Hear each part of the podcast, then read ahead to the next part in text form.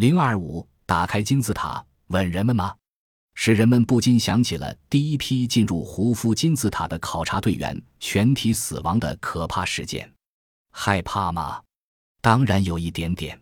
波维奇耸耸肩说：“如果能用生命换来一睹四千五百年前文明的机会，就是死了也值得。”为了能做好这次直播工作，福克斯公司动用了最先进的数字摄像机和机器人技术。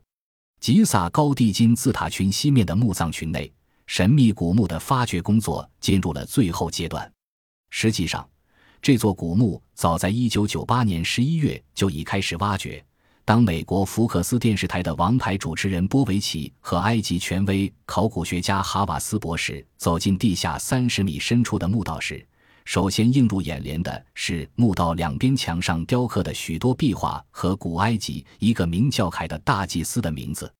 凯是古埃及第四王朝，公元前2680公元前2560年，三位法老桑夫鲁、胡夫、哈弗瑞的大祭司。大祭司在当时的地位十分显赫，负责主持全国的重大宗教祭祀活动。凯同时兼任大臣职务，是向法老子女传授知识的大师，同时还负责法老家族墓穴的修建管理工作。壁画上的内容非常丰富，有的人像是屠夫，有的人拿着一捆布，有的像是在跳舞。紧接着，考古人员又有了令人兴奋的发现：一具女性的尸骨。哈瓦斯博士断定她是大祭司凯的妻子之一，遗骨保存得相当完整，两只手交叉地放在胸前。根据哈瓦斯博士的个人判断，这具遗骨应该有四千五百年到四千六百年的历史。又下了一段大约三十英尺深的通道后，哈瓦斯博士和记者来到了据称是凯的墓室的地方。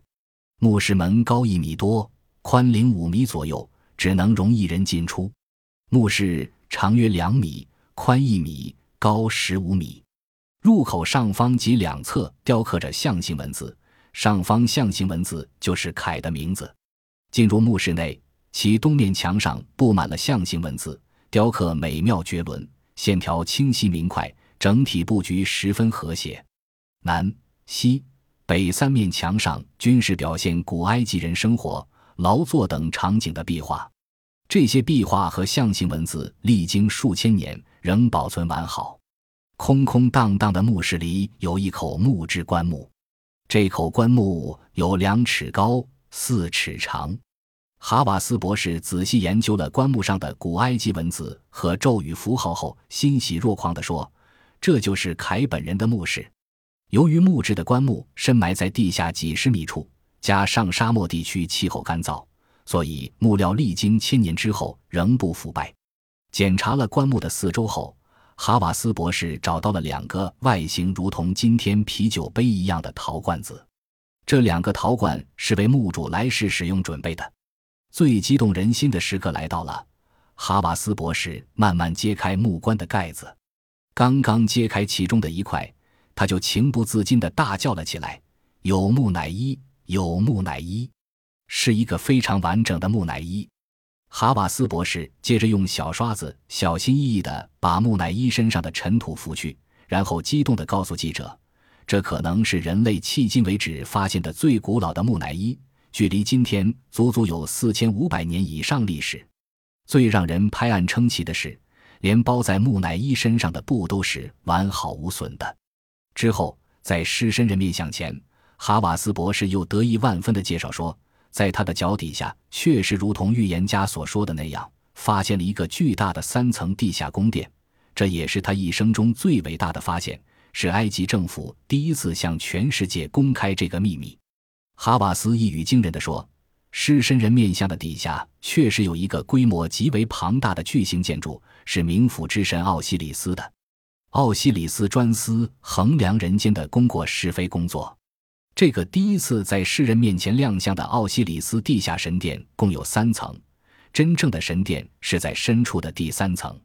最神奇的第三层曾经被水淹过，神殿里有四根巨大的神柱包围着一个被水淹着的石棺。虽说这里没有让人看到预言家所说的关于人类的秘密，但如此宏大的地下建筑却让人们叹为观止。而且，地下工程的挖掘工作还远远没有完成，也许那里才隐藏着真正的秘密。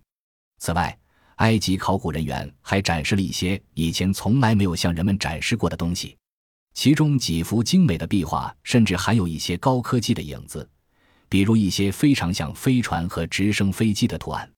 最让人惊奇的是，直升飞机图案的外形竟然跟目前美国空军使用的最先进的阿帕奇直升飞机的外形如出一辙。自古以来，埃及的金字塔就因其巨大和神秘。